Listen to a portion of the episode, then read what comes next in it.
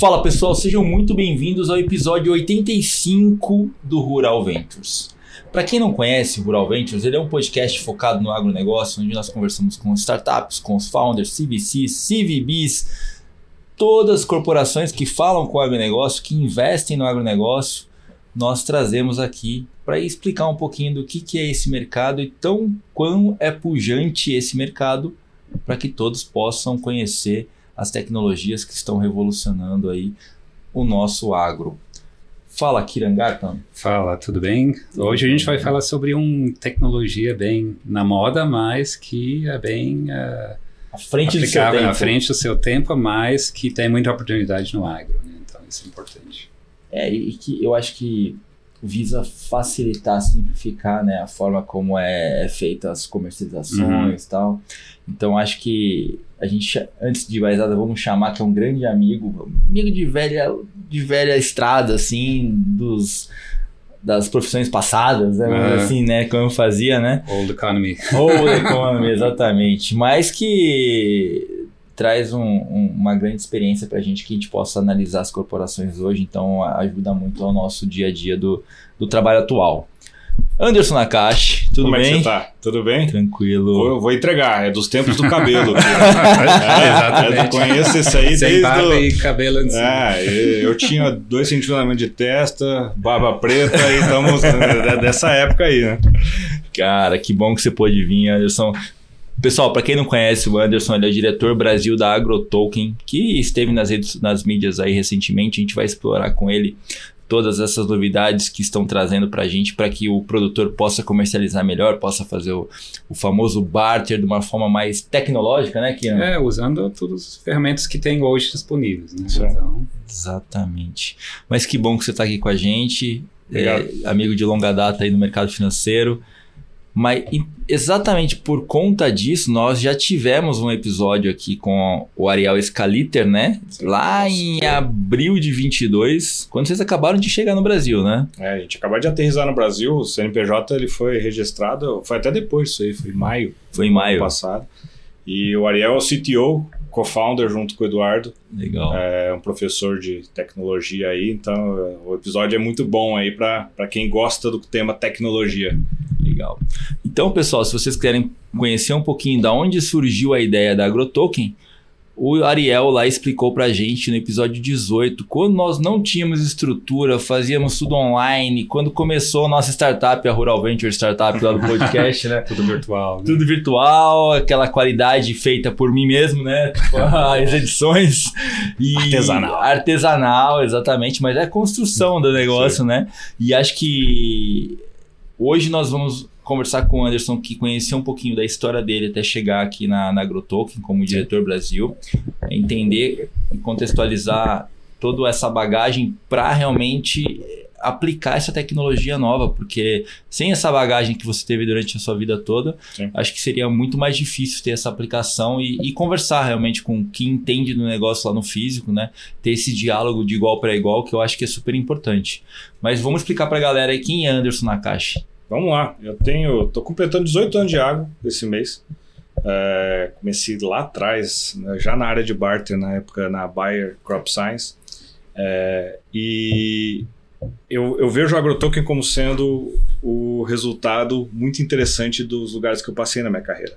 Eu passei 10 anos na Bayer, na Bayer eu cheguei a ser o chefe da mesa de operações, onde a gente começou a fazer é, contratos futuros e derivativos ali para proteger as posições de barter. Então eu passei esses 10 anos no barter. Depois eu fui estruturar o barter da Dow Química, que virou a Corteva. Então eu me tornei diretor de commodities da Corteva, também com toda essa frente aí é, estruturada. É, depois fui para Mosaic fazer troca de fertilizante. Uhum. É, aí eu descobri o quão difícil que era expandir esse modelo que a gente tinha nas químicas. É, passei um tempo na, na, Bolsa de Londres, na London Exchange, na parte de commodities deles, tocando na frente Latam. E ali foi interessante porque eu comecei a entrar mais a fundo em tecnologia. Legal. E quando eu entrei em tecnologia, topei com a AgroToken, olhando o índice da Bolsa de, de da, da, Argentina, aparecendo o índice AgroToken lá. Uhum. E achei curioso, é, coincidiu de eu estar falando com um amigo meu, que era o, hoje ele é, é tá como diretor de operações ali na AgroGalaxy, o, o Axel Labur que foi meu chefe na da Alquímica, e a gente conversando ele falou da AgroToken. Caramba. E aí, nessa que ele falou da AgroToken, ele relembrou de uma conversa que a gente teve, que por coincidência você estava. Eu estava. A gente falou, a gente teve uns papos aí de, de tokenização em 2018, Kira. Uhum. E, e a nossa meio diagnóstico foi assim, cara, esse negócio não tem tanta pegada naquela época. Quando o Axel me ligou, ele falou: oh, você lembra que você me falou de tokenização lá atrás? Estou com um pessoal aqui na Argentina fazendo um negócio muito interessante que eu acho que você vai gostar. Eu falei, pô, Axel, esse assunto não sei e tal. Tá, conversa com eles, tá bom. Sentei com o Eduardo, nosso CEO, e conversa vai, conversa vem, me explicando o modelo de tokenização, blockchain eu já conhecia. Eu não vi tanto valor, por incrível que pareça, gente. Mas aí, de repente, eles usaram uma palavrinha mágica, falando a gente criou um token fungível. A gente criou uma metodologia de não tokenizar um contrato, mas sim da gente criar uma aplicação prática e gerar um meio de pagamento. Eu consigo criar carteiras digitais para o produtor rural, ele abastecer carteiras digitais e ele usar isso como meio de pagamento com risco e preço comum. Eu falei, cara, não, peraí, é. peraí. aí mudou tudo. E fui para casa, comecei a, a, digitar um pouquinho no Excel, brincar com preço, ver se era possível. Cheguei à conclusão que era possível. Entrei na AgroToken na semana seguinte. Que legal. Isso foi final de 2021. Você estava aqui no Brasil na época? Ou... Estava aqui no Brasil. Estava aqui no Brasil. Estava assim, é, tava, a gente já estava voltando da pandemia, né? É, e aí fui para Buenos Aires, conheci eles, vi a estrutura. Aí foi a hora que a gente decidiu trazer a AgroToken para o Brasil. E é legal, né, na, na caixa, porque você. E aí, pessoal, chama ele na caixa, porque a vida inteira foi assim. então, mas é legal, Anderson, porque assim. É, você foi um cara de corporação a vida inteira. Sim. Como foi pular nessa piscina gelada? Todo mundo falou que estava quentinho, primeiramente. mas, mas sabe que assim. É, do lado piscina da... gelada ou quente, porque na verdade quem vai esquentar é quem está dentro do negócio. É né? isso aí. É isso. Né? Mas a gente sempre entra por conta disso, né? E eu dei a sorte que eu venho da família que o meu irmão mais velho é um empreendedor. Ele, ele tá na segunda startup dele, foi bem sucedido. Então eu acompanhei um pouco do que era essa emoção uhum. Legal. fora da corporate. É, mas o que me atraiu mesmo foi a questão de falar assim: a gente, quando fazia barter na corporate, a gente já era meio o diferentão ali dentro. Sim. A gente já tinha que lidar. Imagina, eu tenho que falar de risco de commodities dentro de uma empresa alemã de mais de 150 anos. Cara, então assim, a gente já era meio uma coisa uhum. disruptiva o tempo todo quando falava de troca e falava de derivativos e falava. Quando a gente começou a falar de opção digital, os caras começaram a apavorar, né? Falaram, cara, já estamos entrando em knock-in, knockout. E, e aí, quando migrar para startup, deu uma sensação de liberdade. Uma sensação de falar assim, pô, aqui a gente consegue executar as ideias. A gente não vai ter que convencer muito, a gente vai ter que fazer. É. Então essa é a hum. principal diferença. Eu acho que na corporate você passa muito tempo convencendo. Na, na startup, o cara fala, faz.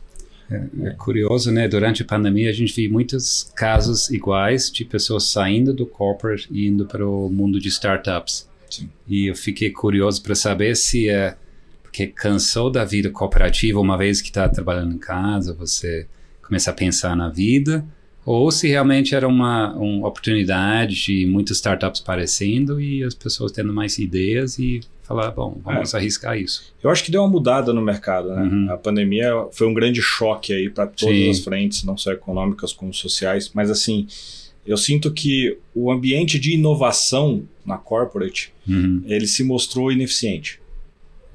Faz mais sentido eu ter um modelo liberal, onde as, as, as, ideias prosperem fora da corporate, para depois a corporate vir. Uhum.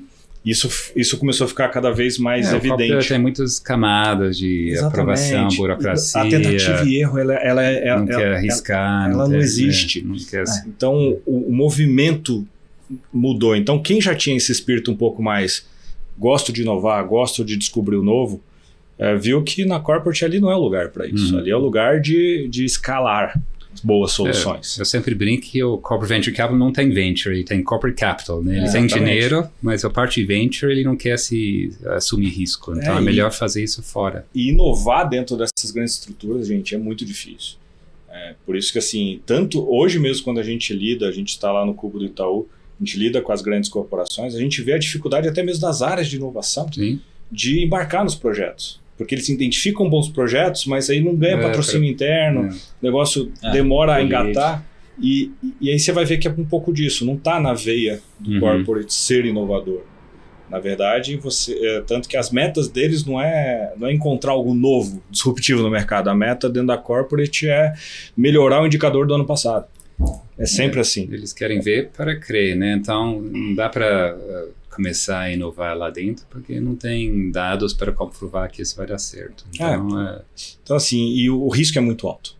A gente fala assim, ó, o corporate não gosta de tomar risco, cara, mas o risco é muito alto. sim. Ah, Porque é, você não pode muito colocar é uma marca mais valiosa para dar errado, já tem uma expectativa do mercado.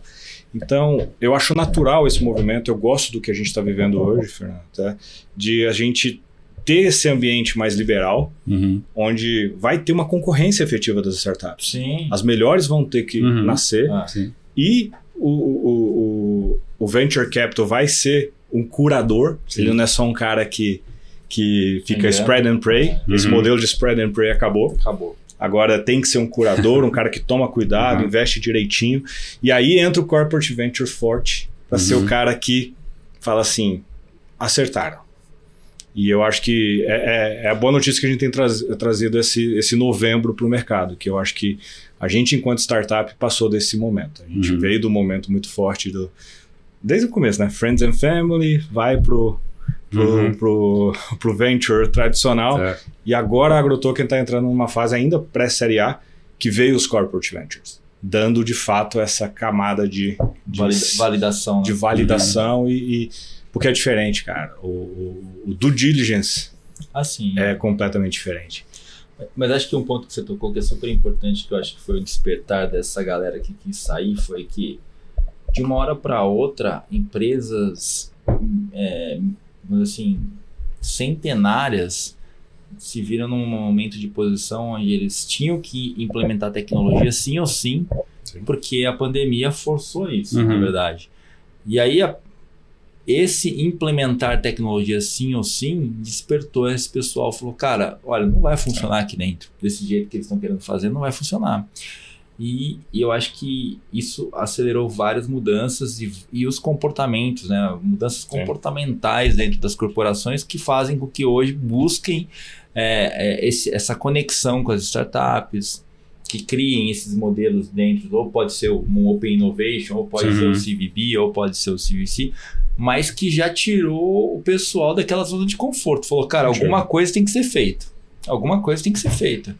E eu acho que é, que é super interessante, até para a gente explicar para o nosso público aqui na Caixa, desde que a gente conversou com o Ariel, como foi a, a entrada e a percepção da AgroToken, que nasceu na Argentina, Sim. com um modelo de negócio meio que formatado para a Argentina, né, com, porque, com problemas econômicos diferentes do Brasil, é, e com necessidades específicas dos produtores, que em algum momento se correlaciona com o do Brasil, mas que a gente sabe que os brasileiros têm coisas diferentes, né? Sim. É, como foi essa adaptação da AgroToken? A gente pode explicar um pouquinho o produto e como funcionou a da- adap- essa adaptação, porque eu acho que é super importante para a galera que está nos escutando entender é, chegada e adaptação dentro do mercado brasileiro. Perfeito. É, eu acho legal até entrar no- no- nessa questão de que quando a gente fala de inovação, as startups, a, gente muitas vezes cria ferramentas. Uhum, O modelo de negócio é algo que a gente descobre.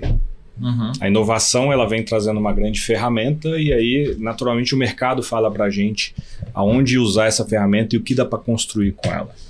A grande inovação da AgroToken foi esse conceito de falar se eu criar uma reserva de valor em grãos para emissão de ativos digitais. Ainda não se falava tanto do- dos tokens RWA, que são Real World Assets focados em lastrear esse mundo Uhum. real. Já estava tendo alguns ensaios de tokenização de ouro, é, já o SDC, que era a moeda do dólar digital, já usava um modelo de reserva de valor é, monetária, ou seja, Uhum. eles tinham um fundo do Tesouro Americano ou dinheiro guardado mesmo e emitia aquele ativo é, com lastro no ativo principal. A grande sacada da AgroToken foi: eu consigo fazer isso com ativos reais e com foco no agronegócio, para poder de fato atacar uma, uma camada de, da população com uma demanda gigantesca para poder é, acessar essa reserva de valor que ele tinha, que é são os produtores rurais, e trazer eles para o ambiente digital para facilitar isso. Quando eu olho a possibilidade dessa ferramenta, uma aplicação natural surge na Argentina. Por quê?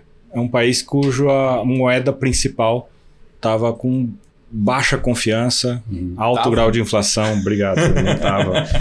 ali, ali ainda estava um pouquinho menos que agora. E, e aí você fala, um produtor rural era um cara que tinha num silo guardado ali é. 10 mil toneladas de soja, a soja cotada em dólar. Nossa. Esse cara nunca ia transformar isso para peso. Nunca.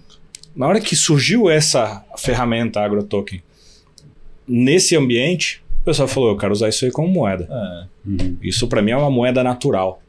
E, e foi essa a primeira aplicação que a gente encontrou.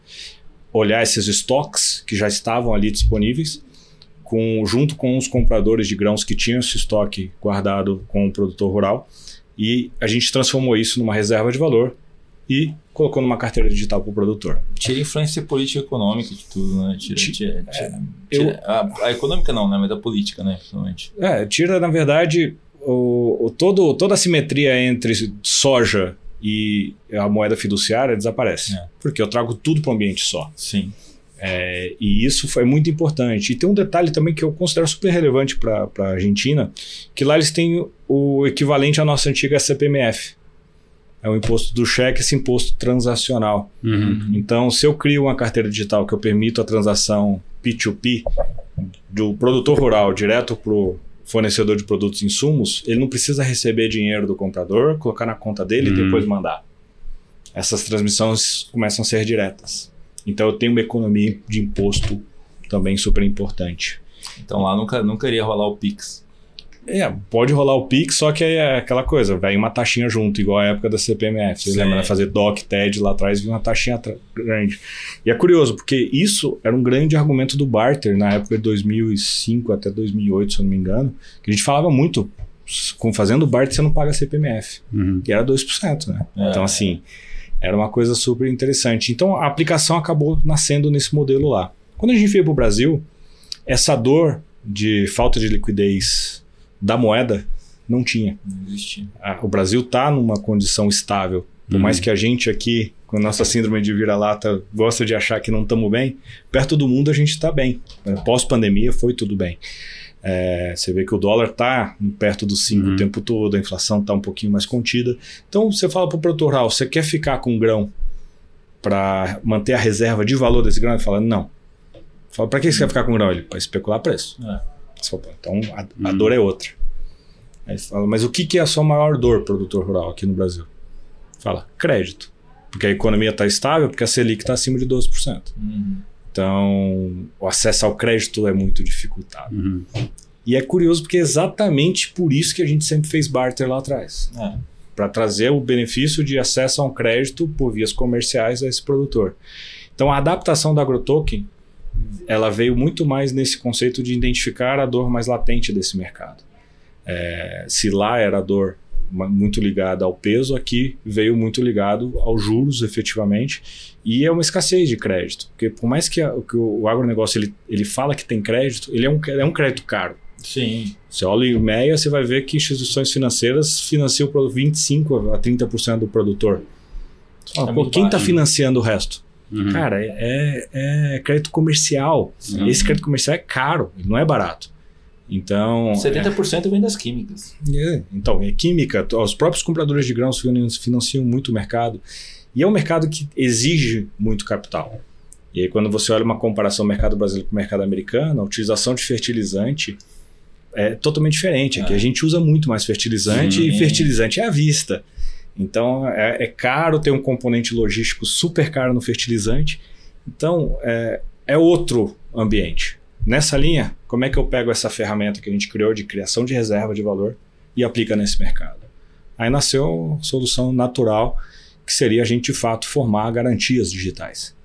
Usar a mesma tecnologia que a gente usa para a criação de moedas transacionáveis, né? E trazer para esse ambiente de garantias digitais, onde eu consigo criar uma camada de, de, de tecnologia para tornar tudo mais simples e mais rápido. Que é o exemplo assim, lá no barter o produtor emite uma CPR e uma sessão de crédito, ele faz uma operação. Sim. Com o AgroToken, ele vai emitir uma CPR, uma sessão de crédito e fazer quantas operações ele quiser. Por quê? No, a camada digital permite isso. O ativo se torna fragmentável. Uhum. Eu Ele consigo. a garantia e a garantia pode usar em qualquer lugar. Exatamente. Então eu posso falar assim: ah, eu vou emitir essa garantia, depositar 50 caminhões no meu, celular e vou passar um para você. Um para o Kira, um para Camila, vou distribuindo para o pessoal que a gente é, que eu quero dar essa ordem de pagamento. Assim que eu entregar efetivamente o grão na compradora, vocês recebem o pagamento. Aí você fala, é um ativo líquido no vencimento. Sim. Só que se um banco olha para isso, ou uma instituição financeira regulada, olha e fala assim, cara, eu posso normalizar isso para você, Rodrigues. Eu Sim. posso trazer esse recebível futuro que o Anderson te deu em algo agora. Então, o modelo naturalmente foi para esse lado, onde eu crio a Encontrou, né? capacidade de gerar uma garantia, passar na mão dos fornecedores, passar na mão do produtor, com o, o- o ecossistema financeiro usando isso para liberar crédito. E a garantia, qual que é o, vamos dizer assim, qual a sua função é, dentro do ecossistema? Porque se esse cara defotar em algum momento, qual que é a sua responsabilidade em relação a toda essa conexão? A gente encontrou uma sinergia muito boa com o modelo de cartão de crédito. O que eu quero dizer com isso? Vou, vou dar uma voltinha e Sim, vou chegar sim, na sua, na sua pergunta. É, quem mandou dinheiro para a Visa hoje? Eu paguei um estacionamento ali embaixo. Ah, sim. Eu não, não me acho cliente da Visa, mas no fim do dia eu sei que um pouquinho da minha taxa foi para ele. Sim. Aí você fala, pô, mas e se eu não pagar a fatura do cartão de crédito? Qual a responsabilidade da Visa? Não tem. A responsabilidade é do emissor do cartão. A AgroToken atua muito parecido com esse modelo de infraestrutura dos Ah, cartões. entendi. É, quem que é o emissor da, da- do, do- do token? Hum. É o produtor rural. O risco final é sempre dele.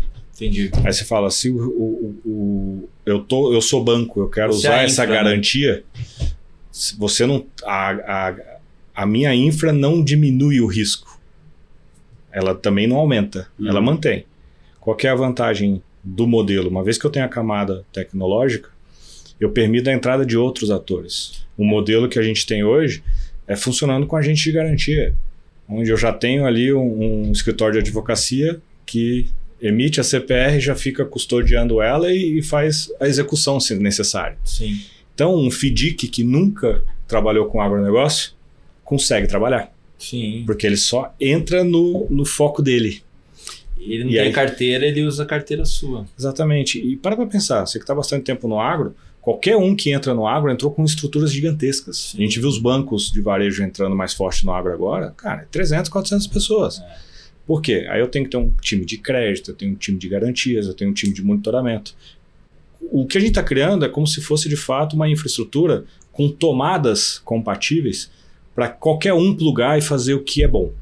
Se você é um escritório de advocacia, sabe elaborar documentos, sabe monitorar e executar, você tem um lugar nesse sistema.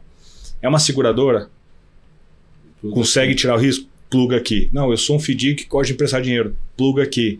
E a gente consegue, nesse modelo, permitir que ofertas do varejo se tornem sacas. Eu vou permitir um dia que, sei lá, uma Magazine Luiza ofereça um celular em sacos.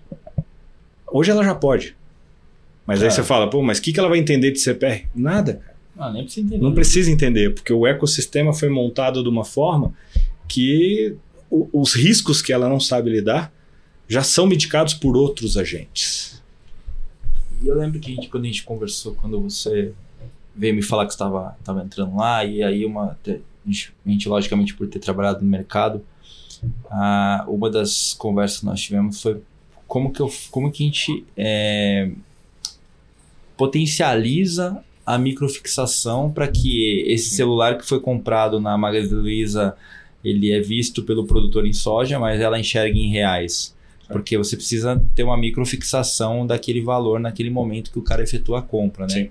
Como que vocês estão atuando com isso hoje? O que, que é legal desse, dessa demanda? A gente, lá atrás, quando a gente começou a desenhar o Hum. modelo, a gente falou: ó, eu tenho que resolver o problema de entrega, eu tenho que resolver o problema- de preço, tenho que cuidar dos juros. À medida que a gente foi evoluindo, Sim. a gente descobriu que a gente não precisava resolver isso. Que o mercado já sabe lidar com algumas coisas e ele está confortável com isso. Legal. quando a gente cria essa, essa, essa posição do, de um provedor de liquidez que pega a garantia e, e a, a garante a liquidez efetivamente dela, seja financeira, também apareceu a figura de caras que garantem o preço. Ah, A gente era muito dependente sempre do comprador de grãos fazer isso. fazer isso. Agora eu já começo a falar, não é só o comprador de grão que sabe fazer isso e que quer fazer isso. É, por quê? É, indo para o detalhe para quem não conhece o modelo da AgroToken, no fim do dia, se eu permito que o seu manual da padaria cobre o pãozinho em sacos, o produtor rural vai chegar com um cartão de crédito e pagar e gastar 3 quilos de, de milho por uma porção de, de, de pãezinhos e um café. O seu manual quer reais, ele não quer sacos. Nossa infraestrutura tem que pegar esses sacos, abater do produtor Fernando, baixar isso e mandar dinheiro para ele. Para isso, eu estou convertendo essa soja para reais, se é o caso, antecipando um valor de uma soja que pode estar sendo colhida só em fevereiro do ano que vem e depositando essa grana. Esse processo de transformar soja em reais é a fixação, processo de antecipação de valor, todo mundo já está mais familiarizado. Eu preciso de agentes que façam isso. Eu não faço. Eu, gar eu garanto o plug perfeito para quem faz isso. Naturalmente, se o comprador assume essa capacidade, é ele que faz. Se é o próprio banco, é o próprio banco. Se entra depois um provedor de, de seguros, eh, seguros de preço, vamos Ah. chamar assim para facilitar, ele pode fazer isso. Tanto que a gente já está em testes com operações de seguro, com seguro de preço, onde o preço já está definido, o preço mínimo já está definido. Que é algo que a gente sempre Ah, fez na, é, no barter lá atrás. Nada impede de que entre aqui alguém provendo um, um seguro de preço para essa estrutura. Sim. E aí você já limitou seu risco, na verdade, né? Tá eu sou infra. É. Eu, eu preciso traduzir Oferecer esse só, risco. é. Então, assim, quem está tomando risco, se é uma instituição financeira credora, ela sabe que ó, eu só me preocupo com risco creditício.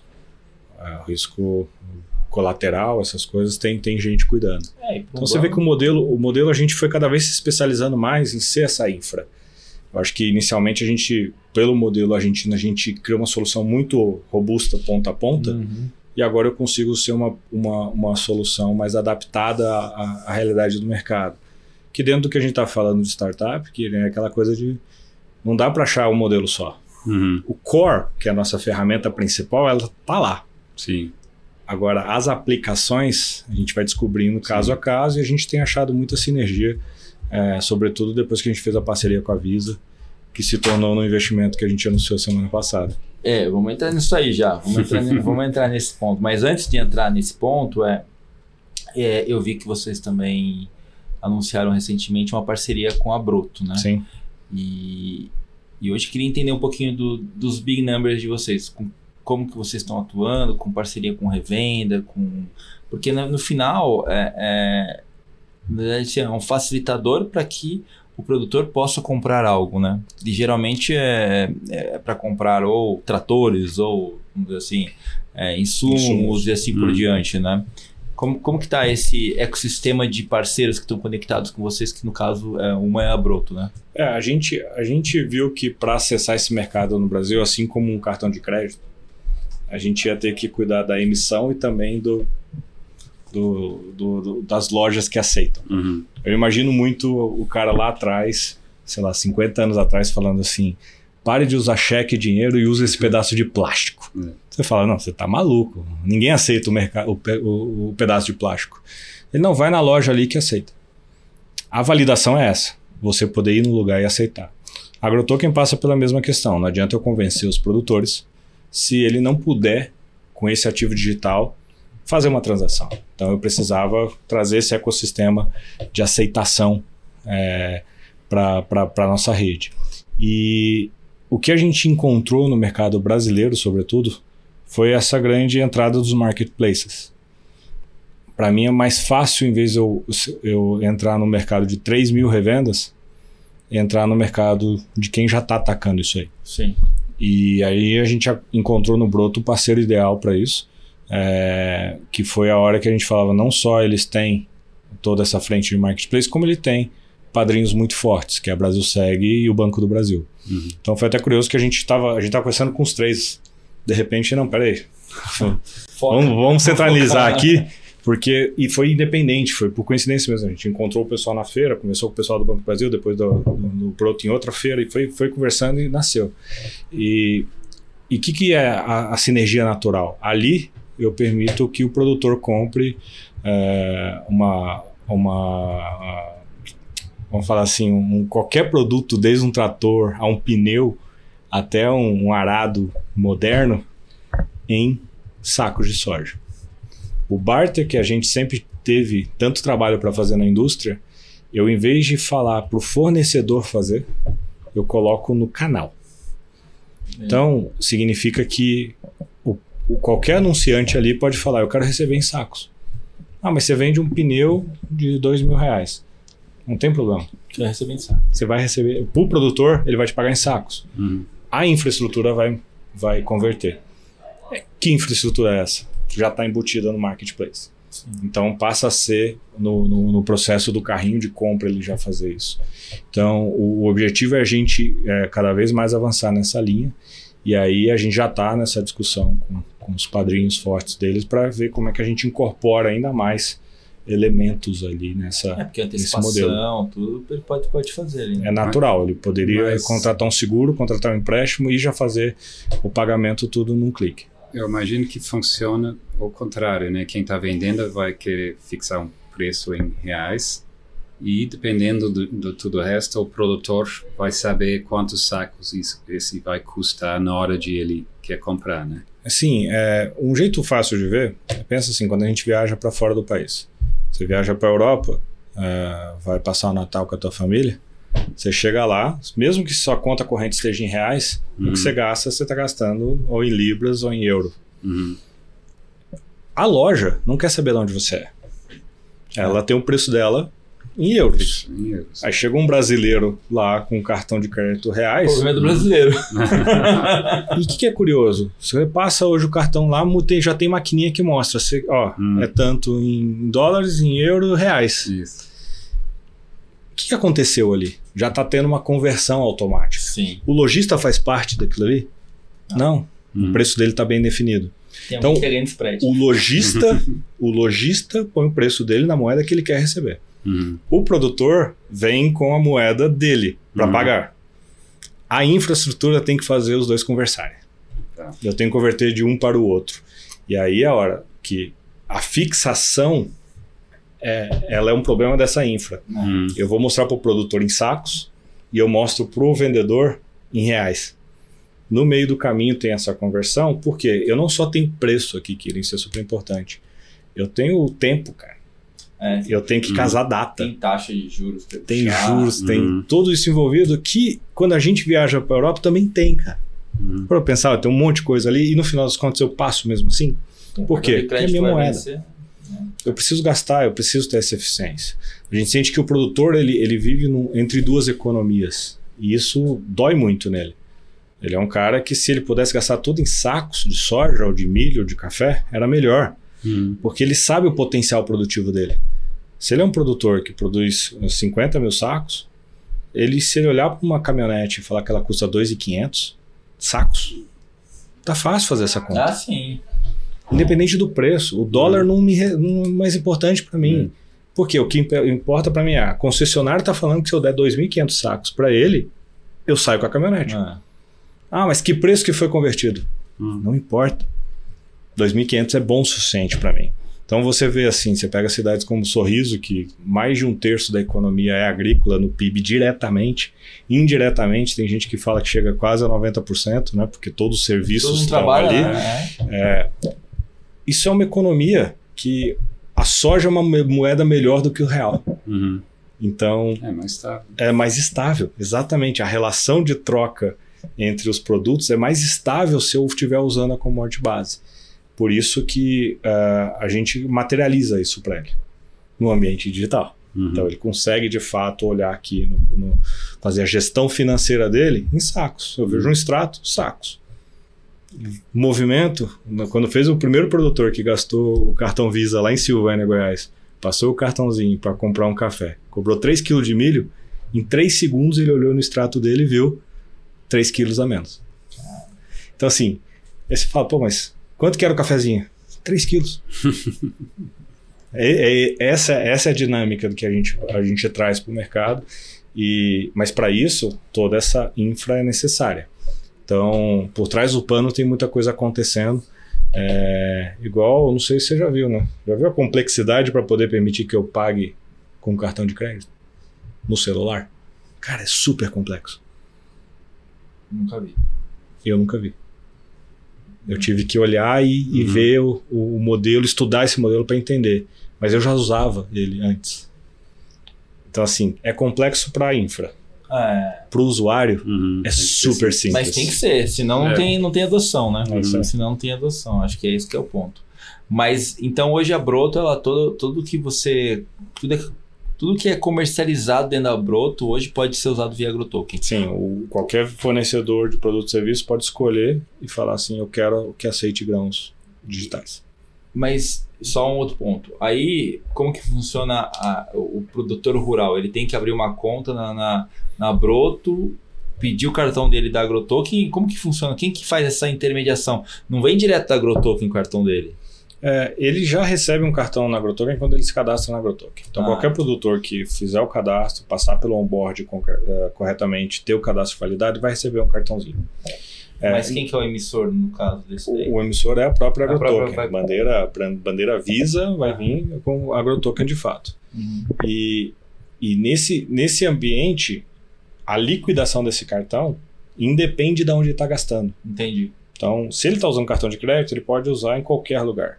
Aceita a bandeira Visa, aceita agrotokens. Tá.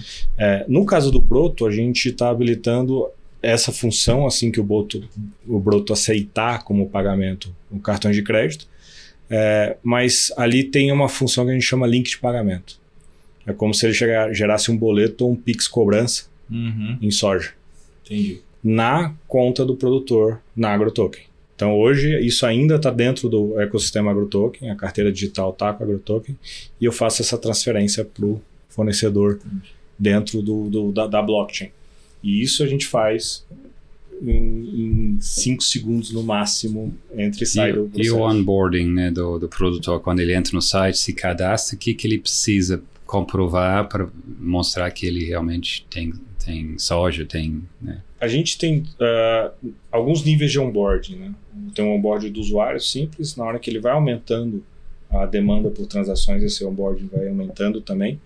É, como a gente já está atuando com cartão de crédito, eu, eu, tenho exatamente o mesmo onboarding exigido pelo Banco Central, inclusive uma uhum. selfie é necessária, tá. cópia da documentação. Quando eu vou para o onboarding de tokenização, eu já preciso validação do CAR, do Sintegra, do Cefaz dele, uhum. eu vou olhar tudo do produtor. Eu não só vou homologar ele enquanto produtor rural, como eu vou uhum. homologar a área dele. Tá. Eu preciso saber se essa é uma área produtiva e legal. Tá. Então, essa homologação a gente faz na, no, no, ato do onboarding. Tá? Uhum. Então, uma vez que já está cadastrado, se ele pedir para gerar agrotokens, eu já sei de onde está vindo. Uhum. E aí eu peço comprovações adicionais para a geração desse ativo. Entendi. Pessoal, vou dar um recado para vocês que estão assistindo esse episódio ou nos escutando no Spotify. A David Lab Latam está aberta a conversar com as startups que estão em busca de captação, né, Kirangarton? Isso mesmo, a gente está no período de investimento, né, que normalmente são cinco anos do fundo e o segundo cinco é o que a gente chama de colheita, né, o harvesting. Mas estamos no segundo ano agora do período de investimento. Legal. E aí a gente vai colocar um link para que vocês possam se cadastrar e conversar um pouquinho com o Kiran, com o Nelson, explicar um pouquinho do modelo de negócio de vocês para eles avaliarem aí um possível investimento. Falando em investimento, né, Kiran? Vamos, vamos entender aqui como que está a rodada, né? É, que hoje em dia está difícil. Né? o mercado não tá, a liquidez não está tá muito bom, né? Você sabe que a gente se surpreendeu, mudou o perfil. Sim. A gente estava falando isso Lógico, no começo da nossa conversa aqui. O perfil mudou. É, a gente tem recebido muita demanda por corporate venture, muito forte mesmo, assim, impressionante os nomes que aparecem. É, e uma saída um pouco do, do, do venture puro mesmo, uhum. aquele mais, aquele mais é, inicial. Né? Uhum. E, e o que eu acho interessante é que o corporate venture está vindo mais perto para o early stage. É, isso. E isso é, é um movimento interessante também. Né? Você vê que é um, é um dinheiro que ele, ele não vem só com dinheiro, ele vem Sim, com tá um poder estratégico por trás. É, então, assim, tem sido legal. A gente tá, a gente passou pela aquela primeira rodada de captação Friend and Family, uma ah, uma primeira rodada seed, e agora a gente acabou de tá terminando uma rodada pré-série A que a gente fala, É, tá. que ainda não é a série A, mas é como se fosse uma late seed, a gente aumentando um pouco mais a, É um a bridge, captação. É, Um bridge. e por quê? Porque de fato mudou um pouquinho o, o, o escopo. A gente entendeu que a gente precisava aumentar o, a presença regional, Hum, precisava do investimento para crescer rápido é, e precisava de parceiros estratégicos. E tanto que nessa rodada apareceu muitos investidores que a gente considerou estratégicos. Aqueles investidores que falam assim, pô, esse cara muda meu jeito de fazer negócio. Ele não está vindo só com Uhum. grana, como ele entra com um jeito de fazer negócio É diferente. smart money, né? E aí é o, foi o, o que a gente anunciou agora, é o que já está público, né? Boa parte ainda a gente não pôde publicar, mas ah, o que a gente publicou semana passada foi o investimento da Visa. hum, É, aí a Visa Ventures investiu diretamente na AgroToken. A, a gente tem uma holding na Inglaterra, a gente registrou a empresa na Inglaterra, e- que é a- os países são subsidiários a ela, então o investimento foi global. hum. E foi o primeiro investimento da Visa numa early stage. Legal. Ela nunca tinha entrado numa startup pré-série B Nossa. na história. É, ela já tinha entrado em, em, em, em uma ou outra série A, eles tinham falado, mas assim, E no agro. no, no, no agro early stage, então foi aquela coisa assim que, tipo. é, e, e foi muito bom, porque eles trouxeram essa coisa do, do smart money, igual você, Sim. você descreveu, é, mas automaticamente eles trouxeram um- uma validação do modelo. É. Por quê? Cara, eu tive que passar por um due diligence ali considerável. Eu Uhum. queria saber como é que você faz a gestão de custódia das Ah, chaves sim. dos produtores em blockchain. E a gente passou, de certa forma, até suave. É, então, assim, vem aquela coisa você falando assim, cara, estamos no caminho certo. Uhum, Porque o mais importante é isso, né, da startup. Você não tem que estar certo. Você tem que estar no caminho certo. uhum. Porque o maior problema é você descobrir, cara, tô indo para um lado que a fundação não é boa. Então eles deram essa validação forte pra gente e automaticamente assim a gente se tornou um parceiro de negócio. Então a gente estava até duas semanas atrás no Mato Grosso fazendo algumas rodadas, o pessoal da Visa do lado e a gente entra conversar com distribuidores, compradores de grão para soluções em conjunto. Uhum. A hora que eu falo assim, como é que eu faço para o cartão de crédito Visa do cara ter agrotokens como meio de pagamento, o barter embutido ali dentro, e já tem um programa de fidelidade. E já tem um, um sistema de compensação e segurança que a Visa já promo- promove. Ela tem um- uma prateleira de serviços que ajudou muito.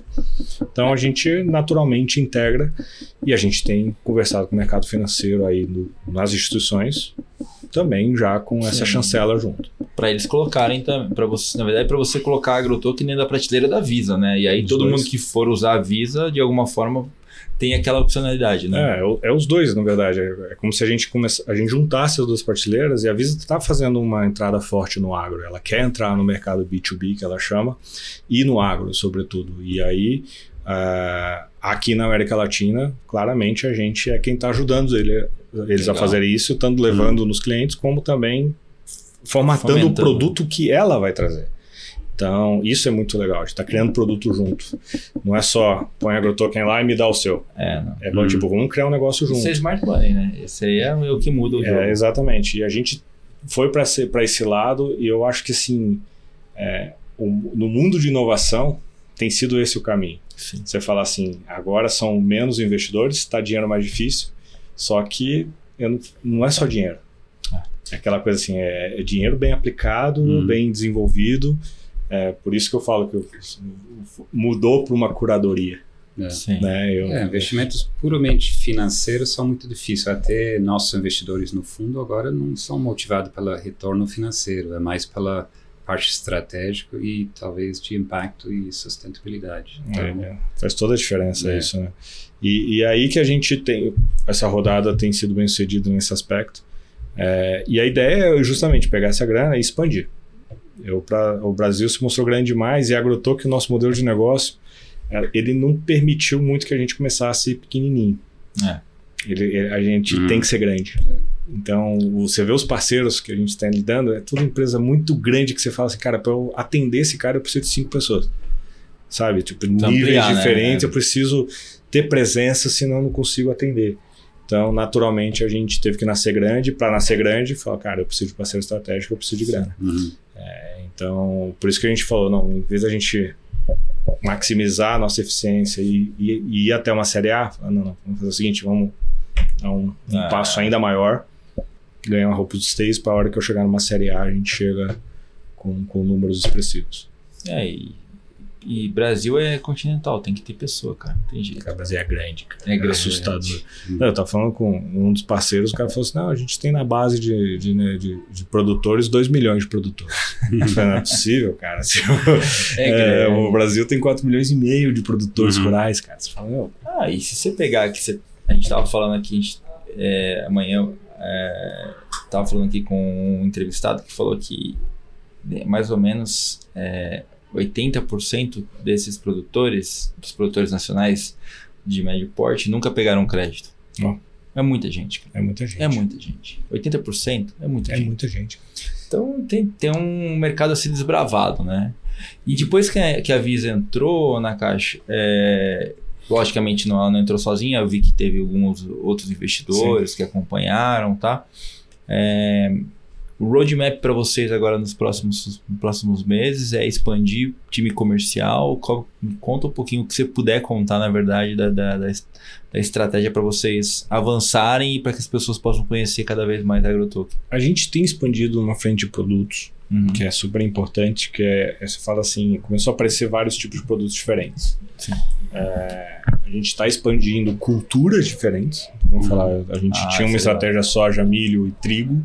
Agora eu já falo de soja, milho, trigo, café, carne, sabe, o boi efetivamente, etanol, açúcar. É, apareceu além das culturas, aplicações distintas. O mercado de SD veio muito forte. Uhum. Uma das adaptações que a gente fez para o Brasil, que eu não comentei, foi que eu embuti toda a validação de onboarding que eu estava descrevendo para o Kira, que a gente chama de prova de origem. Uhum. Uhum. Então, se o produtor Rodrigues está querendo me trazer um, um- um grão e eu sou capaz de certificar a fazenda e ele, essa certificação pode entrar no token e ser transferida por toda a cadeia. E isso alguns parceiros perceberam. A gente começou numa rodada muito eh, importante aí com alguns parceiros no ambiente de açúcar, etanol, também de farelo de soja, eh, de fazer essa rastreabilidade na blockchain Uhum. já isso é embutida no token. Então, assim, não só eu falo assim, ah, vou criar uma solução blockchain de rastreabilidade. Tá- ela está embutida na solução de, de mercado da AgroToken. Então, isso é um produto diferente que nasceu. Existem alguns outros produtos nascendo né, é, nessa frente também, porque, assim, mais uma vez, a nossa especialidade é transformar coisas do mundo real em ativos digitais. E uma vez que está nesse ativo digital, a gente conseguir tornar, criar aplicações. Várias coisas começaram a nascer. Então a grana vem. Como é que eu faço para melhorar o meu atendimento dessas grandes contas e, e com presença efetiva no mercado brasileiro, sobretudo, e desenvolvimento de, de, de, de produtos. A gente tinha uma ambição de já ir para os Estados Unidos esse ano. É, a gente tem todo um estudo pronto, tudo prontinho, até empresa com o pezinho lá. Só que a gente viu, cara, que o Brasil é um sweet spot. Sim, Muito mas, Ah, sim. É um mercado verdade. maior, que tem mais oportunidade por ser um mercado que não é só um tanto transacional, ele é um mercado Uhum. de crédito muito forte. Sim. E a gente fala, pô, cara, eu tenho é, literalmente uma demanda de um trilhão de reais de crédito. Então, Uhum. se você fala, cara, se eu fizer isso aqui muito bem feito, É, tá, tá- é, é outra conversa. Então, a gente, o foco é 80% no Brasil Legal. e, e, e vir expandindo cada vez mais. É porque imagina, se você teve que é, moldar o seu negócio da Argentina para o Brasil, imagina quando você chegar nos Estados Unidos, você vai ter outros problemas diferentes, outras, outras, outras features que você vai ter que criar que vão atrapalhar a sua expansão no, no atual mercado, né? É, e, e- e quando você vai para um ambiente dólar, cara, é, ele tem uma, tem uma outra dinâmica. Você Uhum. fala assim, eu, eu- eu- tem vantagens grandes por eu eu eu tá tirando essa simetria do real para soja. Uhum. Sim. A simetria dólar para soja é menor. É bem menor, é verdade. Eu tenho um Chicago ali perto, então assim, eu tenho boas vantagens para esse mercado. Uhum. Só que elas vão ser muito transacionais. É. Aqui eu entro criando um ecossistema. Mas o principal motivo não é só isso, cara. O principal motivo chama-se Banco Central do Brasil. Ah, o que o Banco Central do Brasil está fazendo torna o Brasil o melhor lugar para qualquer empresa que trabalha com blockchain no mundo estar.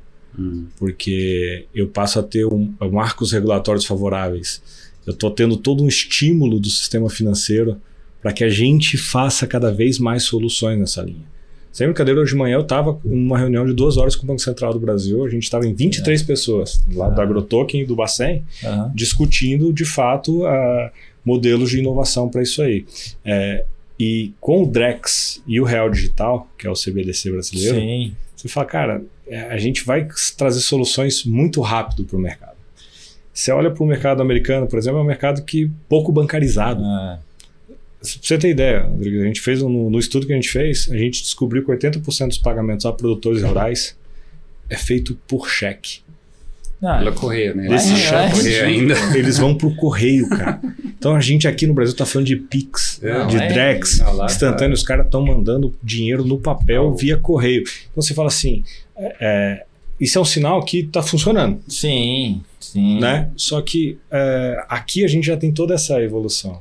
E eu gosto muito, eu escutei um cara falando isso, falou assim, o Brasil é extremamente inovador e um lugar muito bom para se inovar na- em tecnologia financeira, porque eu tenho os melhores sistemas antifraude do mundo, né? Uhum.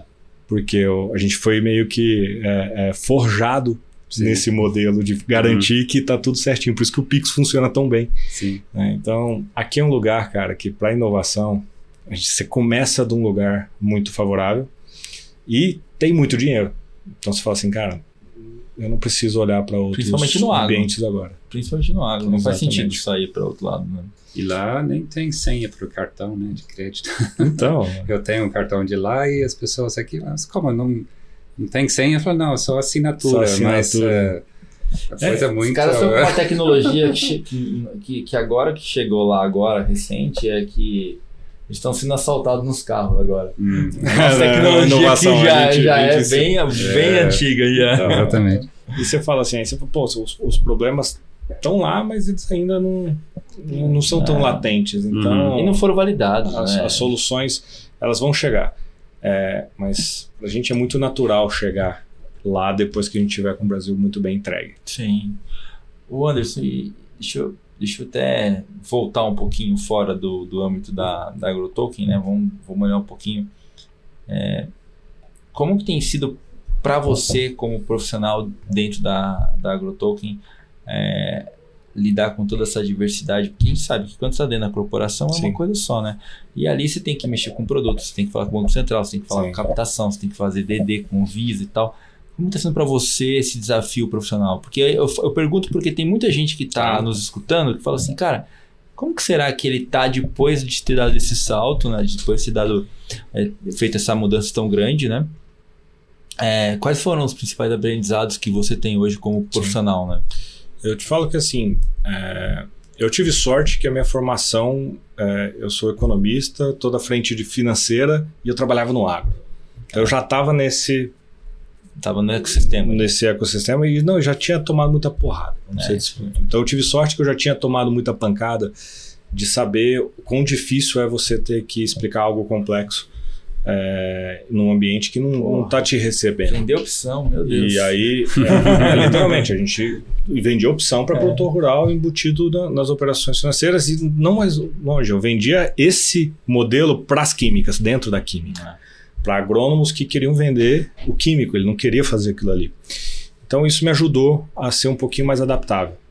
Só que, cara, é, é muita frente diferente. Você pode fazer um MBA. Eu fiz dois MBAs que, cara, me prepararam para 30% só.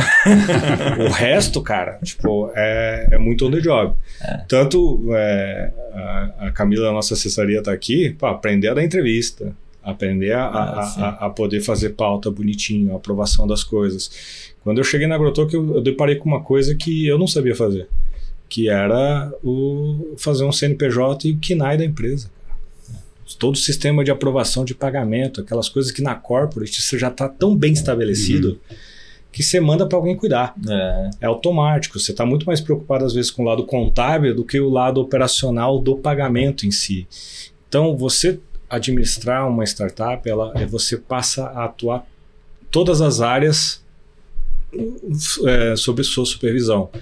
É, e assim, é, o processo de trazer para o Brasil foi legal, porque a AgroToken já tinha uma estrutura bem funcional na Argentina, só que eu cheguei um pouco sozinho ali no cubo do Itaú para fazer um pouco a jornada inteira. Então, fiquei como aprovador da conta há muito tempo, Sim. fazendo essas coisas. E, e essa jornada é uma jornada de, de aprendizado constante. Sem dúvida. Por quê? Você fala assim, eu estou trazendo uma inovação para os meus clientes no meu produto. Não, mas você vai ter que topar com uma coisa nova, porque o, o cara do jurídico falou que você precisa fazer um registro QNAI específico, a nota fiscal vai ser diferente. Cara, se eu não aprender isso aqui e fazer que isso aqui seja estado da arte também, meu É. produto não serve. O cara me manda um NDA, Hum. fazer MOUs, ler a MOU com cuidado, escrever MOU com cuidado. Sabe, essa é um, cara, é muito detalhe. E como foi esse eh, troca com a cultura argentina, né? Lá também tem Sim. muitos problemas, então não deve ser mais fácil explicar isso para um argentino do que para um americano, por exemplo, que É. eh, essa burocracia. A gente tem uma cultura meio parecida, É. cara, de, de De jeito problema, de, né? de, De soci- resolver de- não, e de socialmente. A gente Sim. se dá bem. Argentino e brasileiro se dá bem né, no, no dia a dia. É, só que a diferença de você falar assim, meu, eu trazer uma outra cultura de outro país para cá é complicado. Eu Uhum. explicar para eles uma curva de juros é complicado. Uhum. que pra gente acaba sendo normal. É, quando deu a quebra ali do, do- daquele banco do sul da Califórnia lá, esqueci o nome dele. SVB. É. Quando ele quebrou, cara, você fala a estrutura que fez ele quebrar, qualquer estagiário no Nossa. Brasil sabia redear. Aham. Por quê? Cara, vida, vida, você, primeiro ano de faculdade você já sabe falar de PU, Sim. você já sabe fazer gestão de curva de, de juros. Sim. O americano já não sabe muito Não. fazer isso, não é à toa que um banco quebra por causa disso. Você vai para Argentina, cara, é um mercado que o, o título do governo, o bono do governo deles, não é usado. Não Uhum. tem tesouro direto. Então, na hora que a gente vem falar aqui para curva futura de câmbio que afeta o preço da commodity, para eles falam, meu, faz sentido para mim. Lá eu vendo minha soja em dólar. Uhum. É. Então, assim, são detalhes que você fala assim. Porque a nossa o- moeda é forte. a, a dificuldade É, do- é. Não, mas a- se eu for pro, pro americano, ele também não tem isso. Não ele, tem ele também, não tem é, na dolarizado, soja. é. É, dolarizado. Então, assim, quando você olha para esses ambientes, cara, você fala, pô, fazer integração cultural, ela não é só sobre a língua e Uhum. leis. Cara, tem um negócio sobre, de fato, o jeito de fazer Modelo negócio. de negócio. Sim. Sabe, o, o- na Argentina, por exemplo, os compradores de grãos são todos homologados pelo governo Uhum. e o- um certificado de depósito, ele é um documento oficial, igual uma nota fiscal. Quem emite a nota fiscal é o, o armazém, que quando ele recebe soja, ele entra no sistema do governo e emite o CDE, que chama. Ah, Fala, Cara, aqui, qual que é o certificado de depósito no Brasil? Nossa. Não. Não tem, Tem. cara. Eu tenho um romaneio, uma cópia de alguma coisa e uma nota fiscal que vem do produtor. Você tá vendo? São modelos totalmente distintos para fazer a mesma coisa. Sim. Então, a adaptação cultural deu mais trabalho aí. Pra gente, qualquer estagiário no Uhum. agronegócio sabe falar o que é uma CPR. Sim. Quando eu vou para um ambiente de outro país, eu tenho que Ah. explicar o que é uma CPR. Uhum. E qual que é o conceito do penhor de grão em produção? Eu tenho um penhor de safra futura, cara. O negócio não existe e já está sendo penhorado. Uhum. Pra gente é normal. É, Para um americano não é. Para um europeu não é. Então, é, a, a dificuldade estava mais aí, em a gente como é que faz para nivelar conhecimentos e nessa nivelação de conhecimento entender as diferenças e, e criar métodos de trabalhar um para cada país, porém em conjunto. Uhum. Cara, isso é difícil, tá? Isso é Isso é difícil e, e eu te falo que nas corporates, eu descobri que as corporates não fazem isso, tá? Elas preferem criar uma unidade Brasil, Uhum. uma unidade Ah, Argentina, sim, um cara. Latam que fica meio que só controlando o número da galera, mas quem manda é cada unidade É. e depois vê.